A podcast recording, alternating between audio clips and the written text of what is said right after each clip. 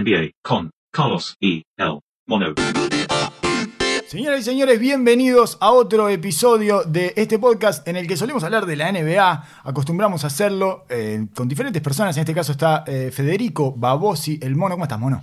Carlos, muy bien y muy contento de estar conversando otra vez de NBA contigo. Eh, se podría llamar este episodio Necesitamos un profesional, así que gracias por venir. mono Babosi, casi todos los que están escuchando lo saben, pero por las dudas, para los oyentes del exterior sobre todo, les contamos que es un base profesional, esa, es tu profesión además y esa, es tu vocación, ¿no? Es un tipo de persona el base. Es un tipo de persona que trasciende lo que pasa dentro de, la cancha, por mis características personales así lo he sido y creo que en Uruguay todavía se potencia más la necesidad de que el del base organice todo lo que pasa dentro de la cancha y en alguna, en alguna circunstancia también afuera. No me pagan por eso, ¿no? Me pagan por lo solo por lo de adentro de la cancha. ¿El base siente la necesidad de hacer feliz a sus compañeros o de por lo menos eh, sacarlos de un estado de perturbación o mal humor? Sí, por lo menos el base, el tipo de base que soy yo, que es con el que crecí, el que crecí viendo, no creo que está cada vez más en el olvido ese, ah. ese base.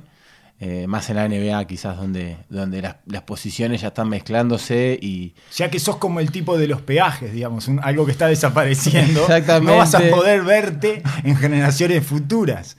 Es tremendo. Alonso Mourning, por ejemplo, eh, con el cual hablamos en alguna circunstancia, eh, bueno, afloraba en él un resentimiento importante, por eso, porque los grandes no se pueden ver ahora, no se ven en ningún jugador, no consiguen ver reminiscencias de ellos mismos adentro de la cancha y eso me imagino que debe generar un tremendo dolor.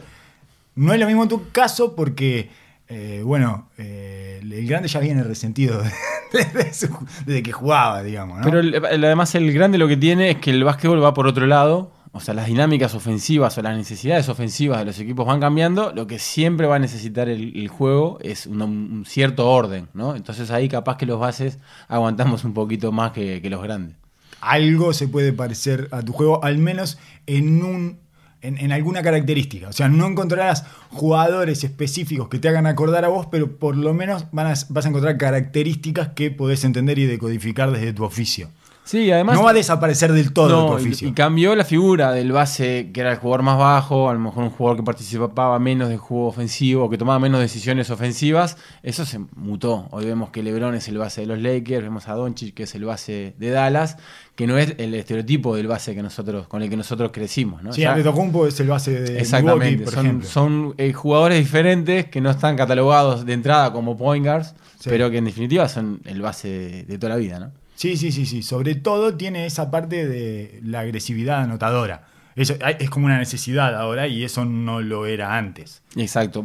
Fue cambiando, creo que uno de los primeros, no, de los primeros, pero eh, se, mezcla en el point guard con el shooting guard, en el caso de Curry, que es, es indistinto, ¿no? Eh, Draymond Green era el, era el, base del equipo al mismo tiempo jugando de, lo que sería de cuatro se están mezclando tanto las posiciones que es mucho más interesante eh, para el básquetbol, pero sí se mantiene de que hay un jugador dentro de la cancha que es el que tiene que velar por la felicidad del resto de sus compañeros. Sí, en el caso de Curry lo que pasa además es que es especialmente bueno jugando con pelota y sin pelota. Por eso están los dos, está el shooting guard, está el, el tirador en él y está el playmaker, eh, como se le quiera llamar, digamos, el generador de juego con la pelota en la mano. Es para mí no hay ningún jugador que yo recuerde que sea tan bueno sin pelota y con pelota. O sea, que esté tan alto en los dos. Totalmente, lo que totalmente de acuerdo y ves esa diferencia con, con, Clay Thompson, ¿no? que es, es, eh, la máxima expresión, la mejor versión de, una, de un jugador que pueda anotar sin tener la pelota en la mano. Exacto la eficiencia absoluta de, creo que el día que hizo no sé cuántos. Sí, 60 puntos con 12 piques. eso fue increíble. y por otro lado tenés, como decís vos a, Steph, que es capaz de, dar esas dos versiones, ¿no? Con la pelota te puede generar, tanto anotar como generar, dar asistencias o generar espacio para los demás, y también salir atrás de las cortinas. Pero por eso, el básquetbol va cambiando, temporada a temporada, la versatilidad de los jugadores es tal de que ya es muy difícil encasillarlos en, un solo, en una sola faceta de juego como decíamos antes, que vos tenías bases que solo podían jugar de base o los grandes que solo podían jugar a la pintura. Creo que eso enriquece el, ¿A vos te gusta la mutación que está teniendo el básquet? Es muy interesante porque además te obliga a los que seguimos jugando a, mejorar, ¿no? A reinventarte desde algún lugar y asumir determinados roles y adaptarte a eso en muy poco tiempo, porque si no, eh, sigue. Pereces. pereces, exactamente. sí, sí, como se desapareces del mapa completamente. Bueno, el Mono es el base de Aguada, que es el equipo más popular que hay en Uruguay.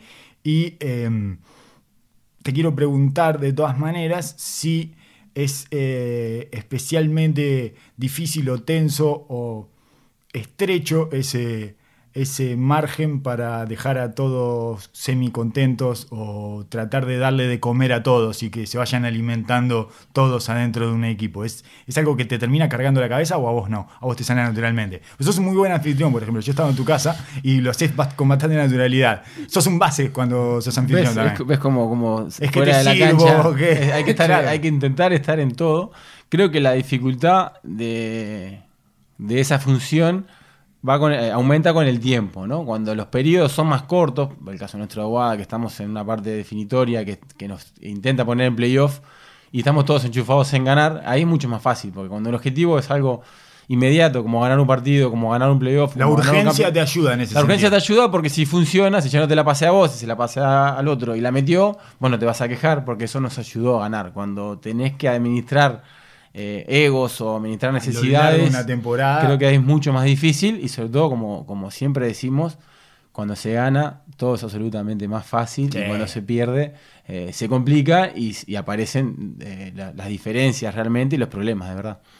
Que ahí es cuando se pone, cuando se pone lindo. ¿Qué, ¿Qué tanto estás mirando la NBA esta temporada? ¿Qué tan enganchado estás con esta temporada de la NBA? Estoy bastante enganchado de, de rachas o, viendo equipos, momentos o, jugadores, ¿no? Siempre básicamente sostenido por, por, por Luka Doncic, por sus partidos, por sus momentos. Bien, una de las preguntas que tenía para hacerte era eh, qué ¿Cuál es el equipo que eh, más te gusta ver? Y me parece que ya le respondiste. Sí, Dallas. Dallas pasó a ocupar el, lugar que tenía con Golden, State. O sea, eres un fanático de Golden State. Me imagino que no habrás visto un partido no, este año. vi el primero. Vi el primero. El primero. Vi el primero hasta, que se lesionó Steph. Creo que me parece que después. Descorazonador. Eh, el arranque de ese partido fue. Yo no lo veo, pero a, mm. niveles de cero minutos. A esos no, niveles. No, niveles Knicks. Ni entrar a ver las estadísticas. Hay veces que ni entro. Si, es si veo de las escasas veces que ganaron, ahí a lo mejor veo, a ver, para intentar entender por qué ganaron. Y, y, generalmente, como el partido contra los Lakers, ni siquiera, que ni siquiera entré a ver las estadísticas, porque la expectativa es tan baja que. No miro ni los highlights de Golden State, me estoy dando cuenta ahora. Sigue, sigo teniendo marcado la estrellita como que en algún momento marqué como equipo preferido dentro de la aplicación de, de Ay, te lo avisa, te lo avisa, te avisa y cuando Me aparece y veo qué curioso, mirá cómo eh, perdura la estrellita.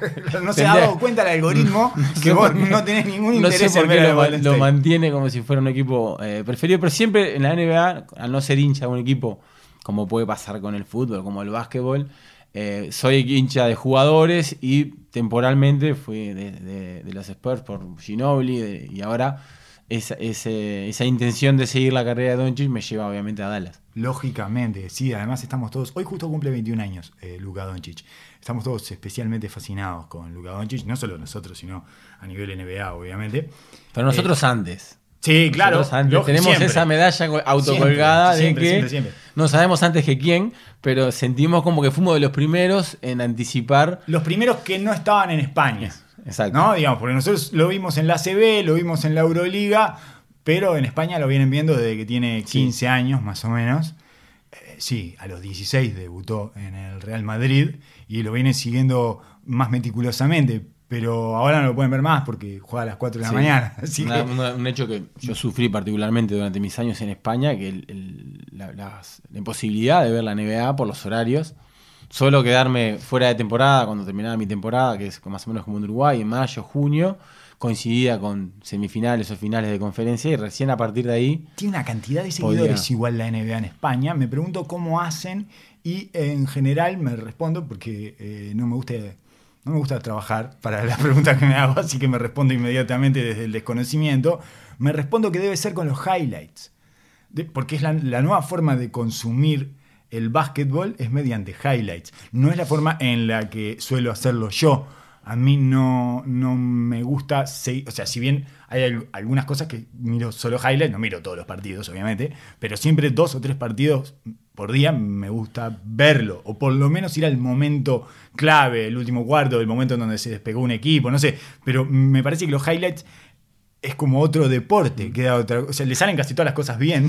El highlight no dice la verdad de juego, ¿no? Es, es, un, es un método fantástico para mantener eh, el entretenimiento, porque en realidad cuando vos ves un highlight es, hermoso, más, más en la NBA, que es un deporte diferente dentro del básquetbol, es como la parte más entretenida, eh, exponencial, como, se, como te divierte ver un highlight con los tipos de jugadores que hay en la NBA, pero no te, no te ayuda a entender lo que pasó en el partido ni a entender el, el deporte. Entonces genera un tipo de fanático muy diferente. Es raro a lo que nosotros creemos que somos, porque eh, parte de entender el juego es, como decís vos, ver un partido, verlo entero, ver el último cuarto. Y te perdés mucho de los momentos, sobre todo, de qué generó, cómo se fueron encadenando los diferentes estados de ánimo en el partido. Eh, la narración está como tan entrecortada. Me estoy refiriendo a los extended highlights, ¿no? Esto que son 12 minutos y donde ves casi todas las anotaciones. Pero, eh, no sé, todas las todas las decisiones funcionan bien. finalmente, si no, si no puedes ver las malas decisiones de los equipos, es muy raro. Podés ver, sí, errores defensivos, ese tipo de cuestiones, pero eh, ofensivamente, es eso. Una vez estaba mirando un partido de. Eh, bueno, en ese momento era Boston, ¿no? Con un amigo que, vive en España y. Eh, me dice, no, pero lo que pasa es que, Kairi está jugando, pa, qué, qué mal partido Kairi. Y había errado 5 tiros en 17. Pero claro, yo en un momento me di cuenta y nunca lo viste errar. Cuando, lo ves, le salen todas. Todas esas, eh, esos firuletes que hace terminan en doble porque estás viendo los Claro, distorsiona claramente la realidad, lo que fue el partido, pero igual atrapa gente, ¿no? Atrapa gente. Creo que. Todo lo que atrape gente para nosotros está bien. Sirve y la NBA tiene esa capacidad. Y creo que, bueno, en España ahora con el tema de eh, la diferencia horaria es mortal para ver los partidos. Ah. Pero con, la, con las aplicaciones y con el avance de la tecnología, algo que no pasaba hace 10 años, vos podés ver los partidos al, día siguiente. A mí me ha pasado de, estar en España en mayo y en junio. Las, finales, las últimas finales las, las, vi en España y a veces me quedaba hasta las 4 de la mañana para ver el partido y cuando no aguantaba me despertaba el otro día. ¿Y escondías el resultado? Sí, escondía el resultado y veía el partido. Ah, pasando más rápido a lo mejor. Eh, ya estaba cargado el partido, lo cargan enseguida. Sí, y en la aplicación además te cortan los tiempos muertos. Todo, cortan Entonces en una, en una hora, una hora y diez tenía condensado el partido. Me perdía la emoción de, de verlo en vivo. Pero igual mantenía un porcentaje bastante algo de nerviosismo, que es una cosa eh, insólita, pero me, alimentaba. la adrenalina de no conocer el final, Exacto. de no conocer el resultado y el desenlace es mm. importante a la hora de ver un partido. Eso es una obviedad lo que acabo de decir, pero para nosotros que vemos una cantidad de partidos en diferido, yo veo un montón en diferido. Muchas veces te olvidas de la diferencia que hay. Y después lo ves en vivo y es, claro, es otra sí, es diferente, pero igual eh, a mí me funcionaba. Decir, bueno, cuando si aguantas, lo ves. Yo lo y si no aguantas, eh, da, lo ves al otro día temprano o cuando pueda. Porque además hay un momento donde eh, estás viendo gente correr de un lado para el otro, que no, que tu cerebro no procesa más. No, es totalmente. ya está, hay un momento de la noche en el que tu cerebro se agotó y solo ves una pelota naranja y tipos corriendo y pasándosela no, y, y disfrutás menos. Exacto. si estás haciendo fuerza, más cuando se dan en estos casos que están en playoff y hay una tensión muy grande y vos te quedás dormido como que es eh, totalmente injusto no poder disfrutar de ese momento. Y esa diferencia horaria es algo que nosotros en Uruguay tenemos la suerte de, no sufrirla o sufrirla muy poco cuando, cuando los son partidos de la conferencia oeste. claro, los juegos del oeste son más bravos. Eh, Mono, ¿qué, ¿cuánto pensás que, se alejó Dallas de la posibilidad de ser un rival peligroso en los playoffs con la caída de Powell? Eh, o te lo planteo de otra manera. a mí me parece que digamos que, perdieron ahí una posibilidad eh, significativa. ¿Para vos es significativo o, lo van a saber? Es significativa, sobre todo porque los, si los aleja de la posibilidad de llegar a ser por lo menos el sexto, eh, los, los, termina de hundir, porque los cruces que van a tener van a ser con los Clippers, que creo yo que van a terminar segundos. Sí, para vos van a terminar segundos los Clippers esa lucha que tienen con, Denver, eh, si, los si los terminan. Yo tenía a Denver como primero antes de la temporada, así que imagínate, sí. Bueno, pero ahí van a estar los Lakers. Sí, Imaginando, definitivamente. Definitivamente los Lakers. El octavo puesto definitivamente no va a ser para Dallas. Entonces, si ellos coinciden. Eh, Vos decís que a Denver le pueden ganar y a los Clippers no. Exacto. A Denver le puede ganar. Eh, Llegado el con Powell seguro que yo los veía muy competitivos hasta ese nivel. Es difícil separar lo que uno cree que puede pasar de lo que uno quiere que pase. Sí, sí, sí, es imposible. pero, pero yo los veía a ese nivel, ¿no? Ser capaces de competir y sobre todo por las ganas de ver la luca. la remolacha de una ensalada. Exacto. Es imposible separar es imposible Lo que uno quiere que pase y lo que uno piensa todo, la remolacha lo llena todo de violeta. Pero en ese sentido es muy depende La remolacha es lo que uno quiere que pase. Exacto. es lo que está todo lleno, todo contaminado. Exacto. Y creo que pueden ser competitivos. Eh, me parece que los Clippers van a seguir creciendo eh, y van a llegar a abril en su mejor estado de forma. Y Dallas, si se cruzara con ellos, no, no creo que sean capaces de competir. Es una cosa y tener chances reales de ganarle es otra. El problema mayor de la ausencia de Powell es que pierden una dimensión completamente porque no tienen la caída al aro. ¿Qué tan importante, qué tanto te abre el juego eh, ofensivo en el 5x5 en la media cancha un tipo que caiga fuerte al aro? te abre, un, inmediatamente te abre un espacio más eh, eh, en el exterior. Y imaginemos que tenemos las dos esquinas que son generalmente ocupadas por tiradores, dos posiciones a 45 grados y uno en el, en el centro, que es generalmente donde juega el pick and roll Doncic. Bueno, la caída libera, libera un espacio, porque Doncic tiende a, ser defendido por dos jugadores.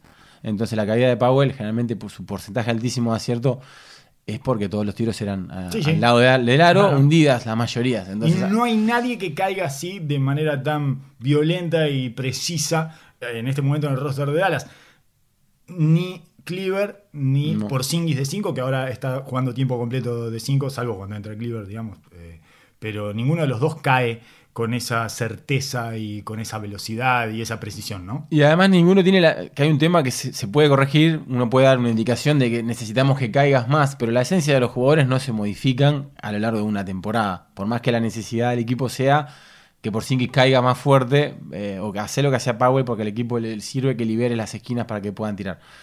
Porzingis no lo va a hacer, su tendencia natural es abrirse o hacer pop. Hacer pop y cuanto más lejos del aro eh, reciba, aunque esté dentro de la pintura, él se siente cómodo recibiendo a 3, 4 metros del aro y no cayendo y no continuando. Por lo tanto, por más que quieran modificarlo, va a ser muy difícil que, que alguien...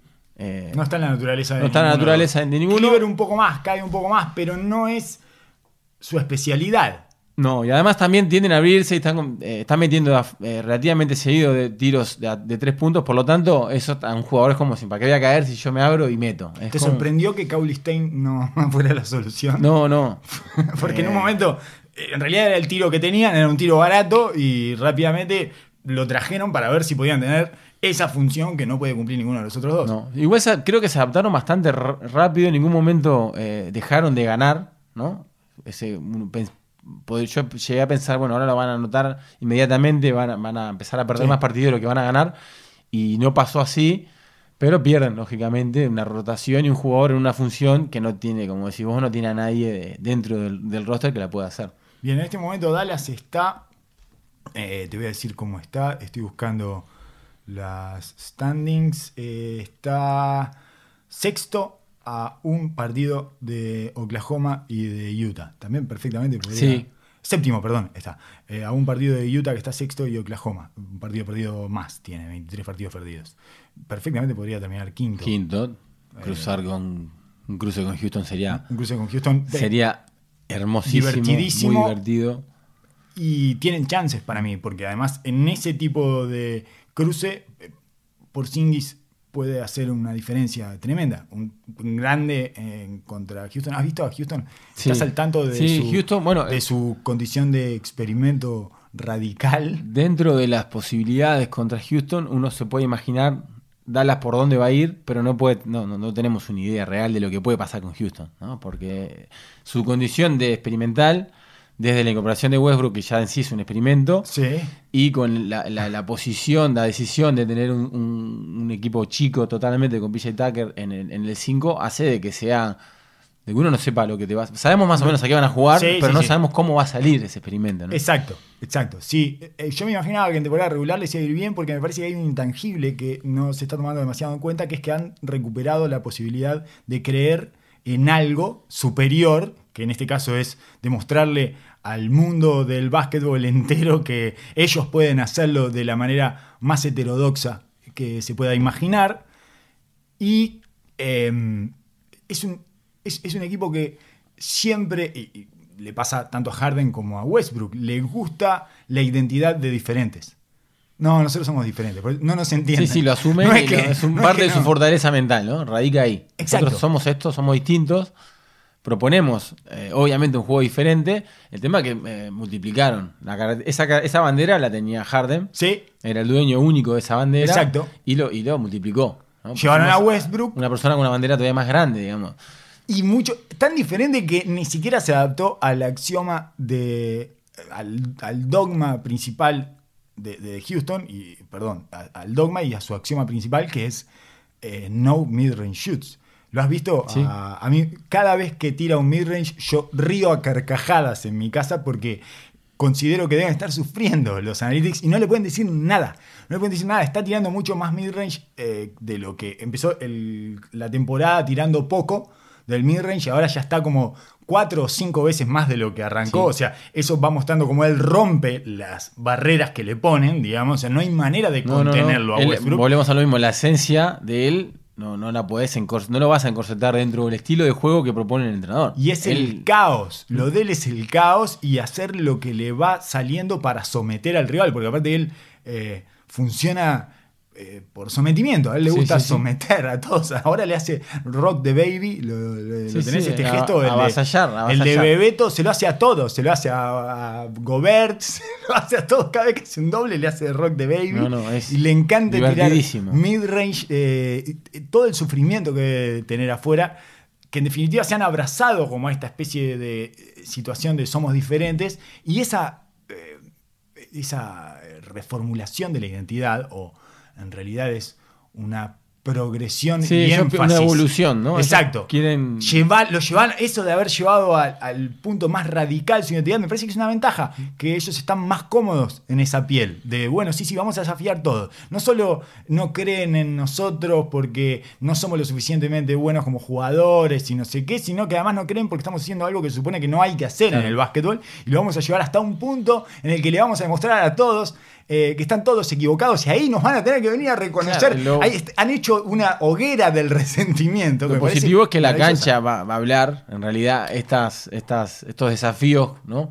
O automanijas tienen una fecha de caducidad que es cuando arranquen los playoffs. También se puede dar un cruce interesantísimo entre Oklahoma y Utah y, ver cómo. Oklahoma y Houston sería hermoso. Houston, perdón, sería precioso ver, ver, ver sangre en, literalmente dentro de esa cancha, porque, porque no se cuestiona la capacidad ni el liderazgo de, de, Harden. Lo, lo, que sí nos cuestionamos ahora, nosotros que a lo mejor creemos en otro tipo de básquetbol, es este, este invento, diciéndolo con lo mejor de los sentidos, porque es un invento del básquetbol que nos proponen con Harden y con Westbrook totalmente liberado. Sí. Y saber el éxito, que uno no labura mucho éxito, pero que, aumenten sus grados de confianza eh, para que lleguen con la intención de competir, ¿no?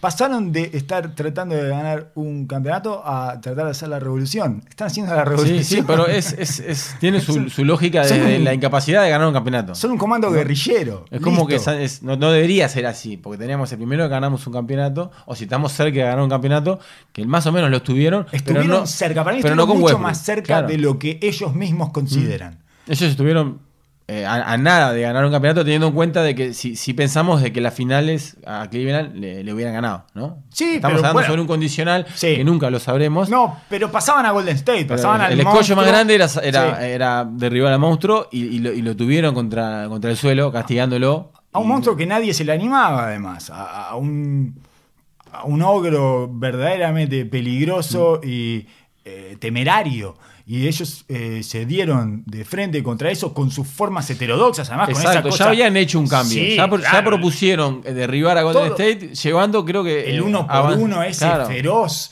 Eh, han dejado Indisimulado desde, el, desde el inicio de la posesión. Han dejado de ejecutar el pick and roll para no llevarle otro defensa a Harden. Entonces eso se transformó en un uno por uno permanente donde solo Harden tiene la pelota. Y ahora han dado este paso siguiente que es no tener grandes mm, para nada en ningún eh, momento del juego no tener grandes utilizables. ¿Alguna vez viste un equipo así que no tuviera grandes? No, no. Creo que Houston siempre nos lo más interesante de Houston es que siempre nos propone cosas que nunca habíamos visto. Y en este caso, eh, el small ball de, los Warriors era con, era con Draymond Green, que es un grande.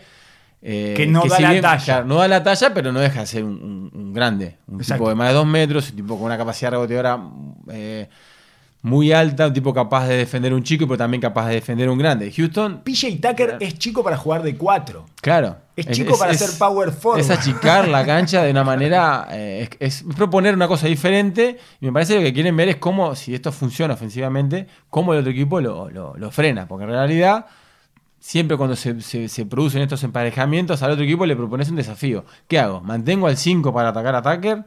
O, si no lo puedo defender, tengo que bajar yo también el equipo. Es, muy fina, ¿no? En realidad el básquetbol siempre se termina definiendo por detalles, pero el resultado del experimento de Houston lo vamos a ver, evidentemente, en los playoffs. Ahora van más bien que mal. Sí, ahora han tenido están dentro de los parámetros que uno espera de los Rockets. Reverdecieron, mm. pero en estos últimos partidos, este, estos últimos 15, 20 días, han eh, reverdecido sus esperanzas mm, con bastante sustento, diría yo, porque le ganaron a una cantidad de equipos difíciles. A Utah perdieron un partido con Utah eh, sobre la hora y después le ganaron al otro por 15, 20 puntos. Le generaron una dificultad enorme. Eh, a Gobert, en realidad, Utah sufre especialmente con el small ball. tiene un problema ahí específico. Pero bueno, en definitiva. Eh, yo estaba tratando de hacer una analogía. ¿Hay alguna analogía posible si tuviéramos que explicarle esto a una persona que consume otros deportes? ¿Es como jugar al rugby sin gordos? Pasa que ya, existe. sin gente grande. Ya existe el, el rugby sin No, pero es el Seven, pero es es un género. No, quiero decir de que ya yo te digo, yo te digo jugar al rugby sin gordos, sin eso sin, sin, la fuerza, ¿no? Yo hago memoria del rugby que, con el que crecí, que eran todos gordos y ahora ya el gordo pasó a ser una persona con Está bien, sin grasa, digamos, una persona enorme pero sin grasa. Es Zion Williamson, no es más, es John Alomu. Es, otro tipo de Es otro tipo de gordo. Seguimos diciendo cariñosamente gordo, pero no, Pero igual no existe el gordo que, que, nosotros conocíamos. Es muy difícil llevar a un un paralelismo a otro Paralelismos de otro deporte que, que los deportes colectivos en nuestra mente solo aparecen el fútbol o el rugby, el handball, que no es un deporte que se conozca tanto acá. No, no, no, no es un paralelismo que no, no, serviría. Una analogía que no le serviría a nadie. Pero por eso, porque han, han pasado etapas. El Jugar todo bueno, chiquito. El voleibol, por ejemplo, claro. el voleibol pasó de, de tener. El, el, armador era chiquito, ya el armador ya mide 2 metros 5. Porque el armador antes en el voleibol solo recepcionaba y levantaba la pelota. Ahora, el voleibol además tenés una red, entonces hay una altura como marcada no podés, estándar. No, no, no, no, podés modificarlo. En el básquetbol, eh, por eso es el deporte más hermoso del mundo, porque permanentemente nos está proponiendo desafíos y, esto, y estos cambios radicales de, conformación de un equipo como el que propone Houston pueden funcionar. Ya fue un cambio grande el de, los Warriors, de la forma de jugar. Ahora, eh, este cambio de Houston podrá ser más o menos exitoso, pero es algo que llama la atención y que uno lo empieza a analizar y que seguramente se vea repetido por algún, por algún otro equipo. No, no, no, no, me imagino en otro deporte algo similar. la diferencia que hay entre Houston y cualquier otro equipo que pueda repetir la experiencia es que todos lo hacen por trechos, por tramos. Incluso la, de, la Death Lineup de Golden State, la, alineación de la muerte con Draymond Green de 5, no jugaba más de 20 minutos. Sí, lo cuidaban para jugar en los momentos que el equipo realmente necesitaba. Porque la intuición lo que te dice es que no es sustentable. Porque ¿qué? ¿Te vas a, te vas a cagar a piñas durante sí, físicamente no es rentable. y además, defensivamente, si vos no podés dominar el rebote defensivo, eh, es una ventaja muy grande. Y hay un momento que es como animal. No, no, no, es, no es un poco animal esa cosa de sentir que la supremacía física del otro te arrasa. Sí, sí, te arrasa. Pero te, te arrasa desde un punto de vista estadístico y sobre todo de un punto de vista emocional. ¿No? Cuando a vos te, rebotean ofensivamente una, dos veces, tres veces, y... vos haces una buena defensa y ves que la pelota te la sacan de las manos a alguien porque es más grande que vos, y eso pasa en ataques consecutivos, es desmoralizador. Igual, Houston siempre ha jugado con ese hilo o con esa. Eh, ¿Cómo llamarle? Eh, con esa especie de transgresión emocional. Porque la forma en que tienen de atacar también te carcome la cabeza. Eh, los 30 triples cerrados consecutivos en, esas finales con Golden State, en las que estuvieron a punto de eliminarlo, en esas finales de conferencia, tienen que ver con esa forma en la que juegan también. Si vos estás tirando triples todo el tiempo alegremente y de manera indolente, eh, llega un momento que te acostumbras a la ineficiencia y que te puede ganar la indolencia. Y, después, cuando te preocupas, ya es demasiado tarde. Ya pasas de la indolencia al trauma. Digamos que no hay nada en el medio. No, no hubo nada en el medio. Es, eh, como tirar una moneda al aire, digamos, exagerado la comparación, pero ellos juegan a una, al triple, se jugaron decididamente eh, a poder ganarles de esa forma, entraron en una racha que tiene mucho más que ver los componentes mentales o las cosas emocionales, porque es eh, ilógico que agarraran 30 triples seguidos. No tiene sentido. No tiene ningún sentido. El peor equipo de básquetbol no tiene sentido, mucho menos en equipo de Esa racha tan con los jugadores, con los porcentajes que tienen esos jugadores, igual que la forma de, jugar con el uno contra uno de Harden desde el inicio del ataque. Bueno, en el momento en que Harden tiene un día malo, automáticamente el equipo ya no, va a tener un plan B porque va a volver a Harden y va a volver a Harden.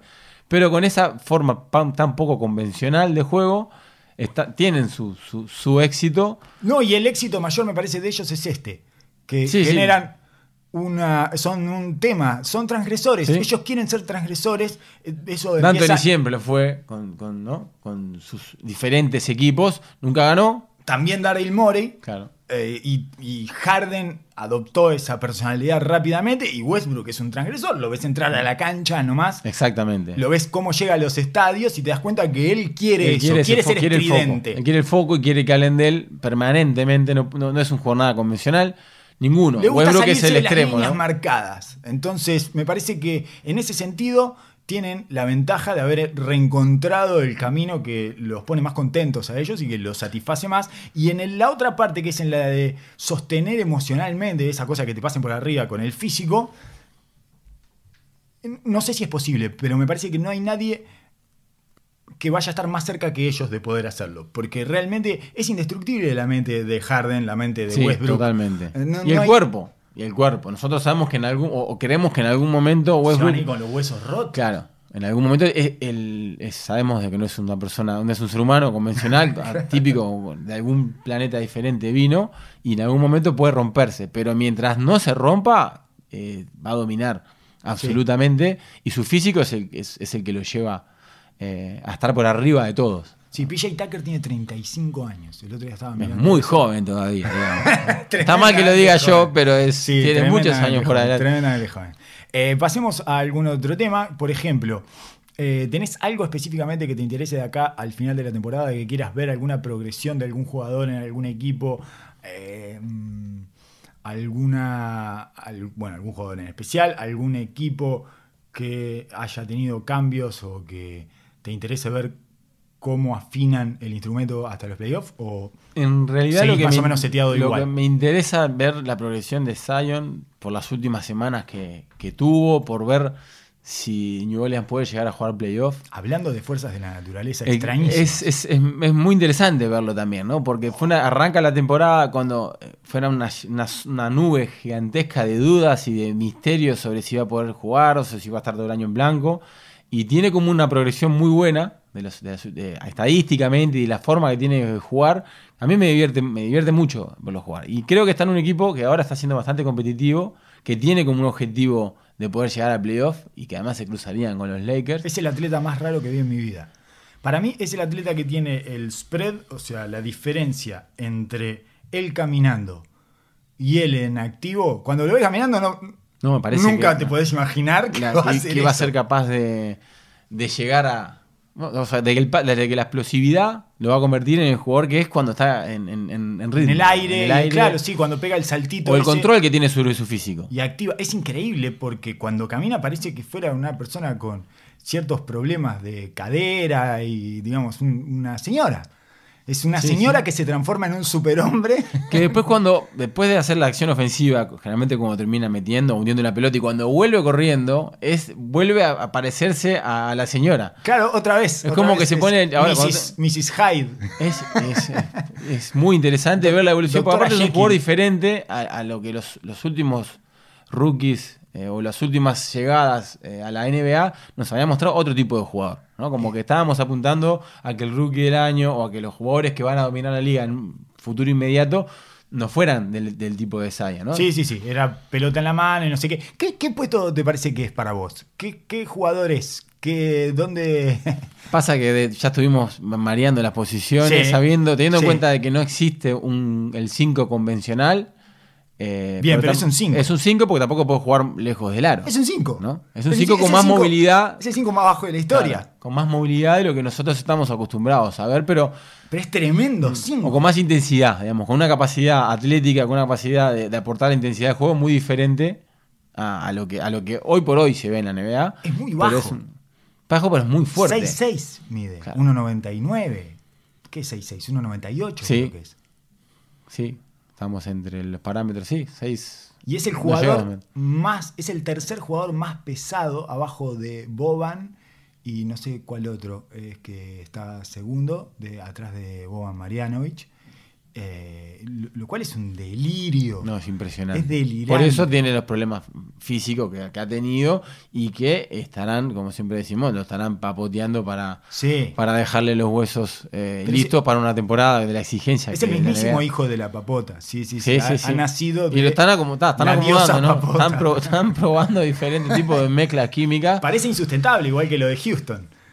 Sí, pero el tiempo, el tiempo dirá, si hay un lugar en donde lo pueden hacer sustentable, es en, es en los laboratorios de, la NBA. Definitivamente. aparte, si lo largaron recién ahora y lo van, le van dando los minutos, que ya, ya está casi liberado, digamos, en cuanto a minutos, es porque ellos eh, saben lo que hacen, ¿no? Confiamos en que saben lo que hacen. Sí. Y que, y que va, a va a seguir sufriendo lo físico porque no se va a poder. Yo no, dormiría, ¿eh? Yo si fuera David Griffin, si fuera el general manager de New Orleans no, no, podría dormir. Estaría todo el tiempo permanentemente llamando. ¿Cómo está? Preguntándolo. ¿Lo viste? ¿Lo viste? Eh, resonancias permanentes. Lo metiste en la cámara hiperbárica, ponelo en la cámara hiperbárica, por favor. Poner un ratito más, poner un ratito más. Pasa que una misma temperatura todo el tiempo, dormir adentro de una heladera. Debe ser incomodísimo estar en ese cuerpo y vivir en, esa vida, más allá de todos los lujos que puede tener una eh, superestrella de la NBA, porque debe, debe vivir así como decís vos, ¿no? Debe tener un control absolutamente estricto sobre su dieta, sobre sus horas libres, sobre su trabajo en el gimnasio, minutos en cancha. Una presión. Todo medido.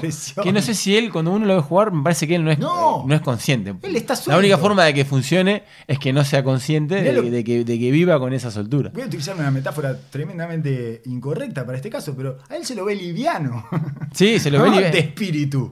De, cuerpo no. de cuerpo no, pero no, pero cuando ejecuta los movimientos, ahí ya se, ya se lo ve liviano. No, Después lo ves que es, que es enorme, que es. La potencia que tiene. Absoluta, pero ya lo ves que está suelto. Se lo soltaron, lo prepararon para soltarlo en el momento que decidieron mandarlo a la cancha, con toda esa presión que, que conlleva lo que genera él, sobre todo las expectativas que hay atrás. Y tipo las está, las está bancando con, buenos rendimientos y con buenos números. Vos vas con los eh, Pelicans en esta intensa y casi ridícula carrera por el 8 del oeste. Eh, ¿Te tiene atrapado? A mí me atrapa la carrera por el 8 del tengo dos opciones. Es una, es una gilada. Es una gilada, pero. me encanta. Es o los Pelicans o Portland. Porque me gustaría ver un duelo entre Lakers y ni siquiera digo Portland digo Lillard. Me, gustaría saber qué va a pasar. Me imagino un, par de partidos de 50 puntos del, enano absolutamente endemoniado. Es el equipo de los que están en esta carrera, que son los Grizzlies, los Blazers, los Spurs, los Pelicans, los Kings y los Suns. Es el equipo que tiene el mejor jugador. El mejor jugador está en Portland. Eh, el mejor jugador es él. Es él. Es él, claramente. Perfecto. No sé si le va a dar porque... Eh, New Orleans es el equipo que prefiere que preferiría la NBA, ¿no? Que, o que preferiría todo el mercado. Exacto, porque aparte tiene, tiene jugadores jóvenes, ex, ex Lakers. LeBron y Zion LeBron, eso les encanta. Sí, sí, sí, parte del Eso nos hace creer de que va a pasar, porque generalmente... Es fascinante, son los que tienen el fixture, son los que tienen el calendario más fácil, además, de acá hasta el final. es el schedule más ameno por llamarlo de alguna forma. Son los que tienen más partidos del local y contra equipos de menos de que, tienen récord perdedor. Y eso siempre, ese, récord, como, como ya sabemos, ese récord perdedor se, acentúa a medida que van avanzando los meses. ¿no? Muy poco probable que los equipos con récord perdedor. Y están en su mejor momento, además. Su curva de rendimiento. Son el de los que están eh, peleando por ese puesto, son el que tiene el, el mejor registro de los últimos Aparte que tienen la, aparición de Zion, tienen la mejor, eh, la mejor racha de victoria de los últimos partidos. Eh. Em, Como decís vos, es una lucha que tiene un final anunciado.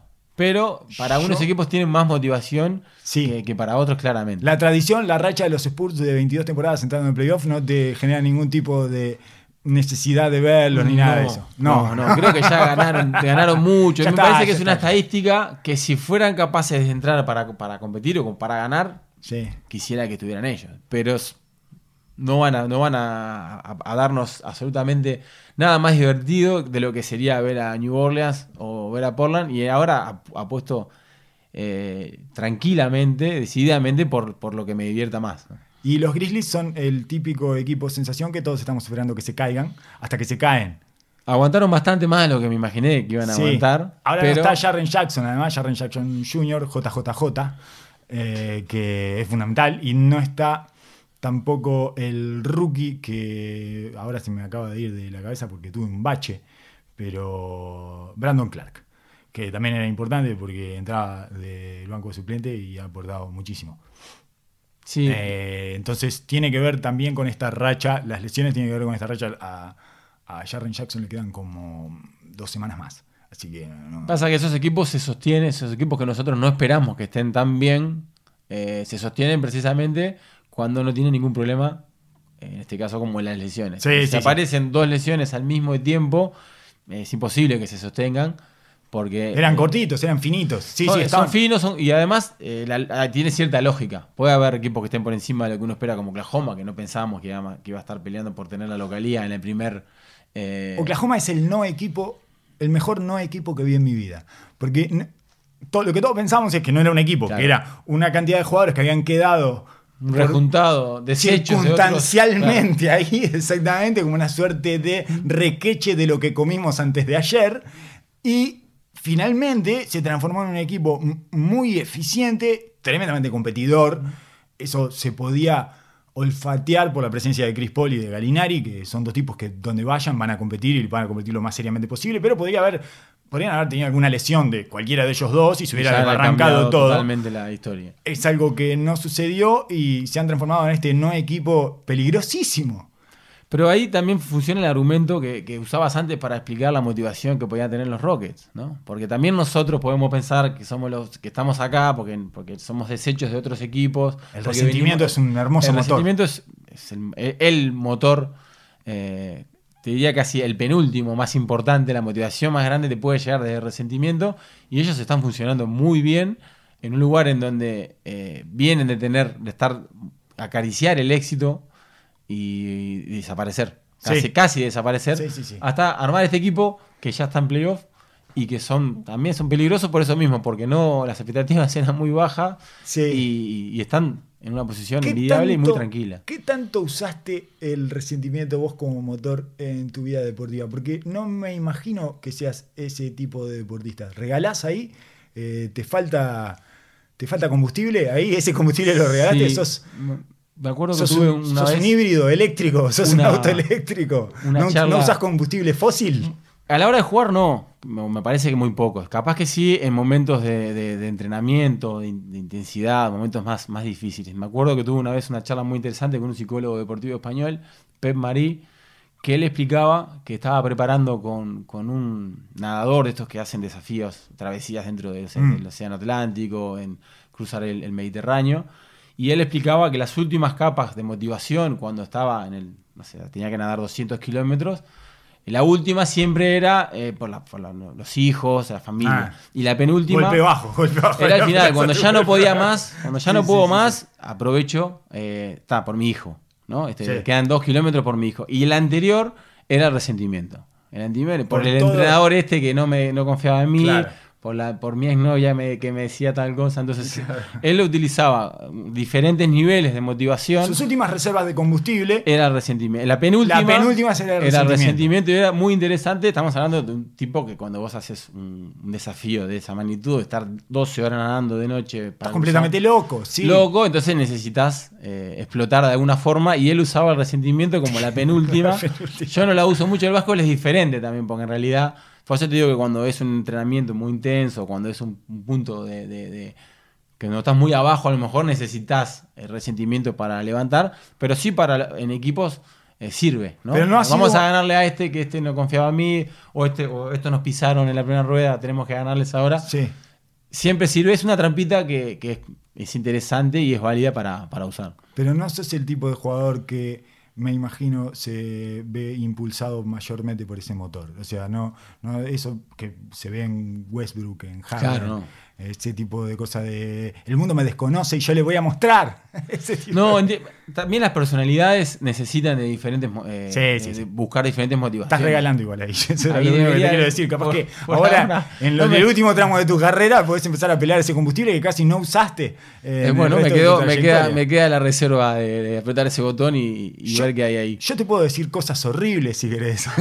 de, tu, de, tu, carrera, de tu futuro, todo como para que vos empieces a alimentar eso. Muy, muy optimista y me alimento más de las, de las cosas buenas que me pasaron para intentar repetirlas que, de las cosas malas que me pasaron menos, por, lo menos las tengo ahí un poquito guardadas. Bueno, bueno, muchísimas gracias por haber venido y por haber tenido esta sesión conmigo en la que precisaba un profesional, porque si bien es muy disfrutable el diálogo entre civiles con Miguel Ángel Dobrich, eh, cada tanto necesito un espaldarazo.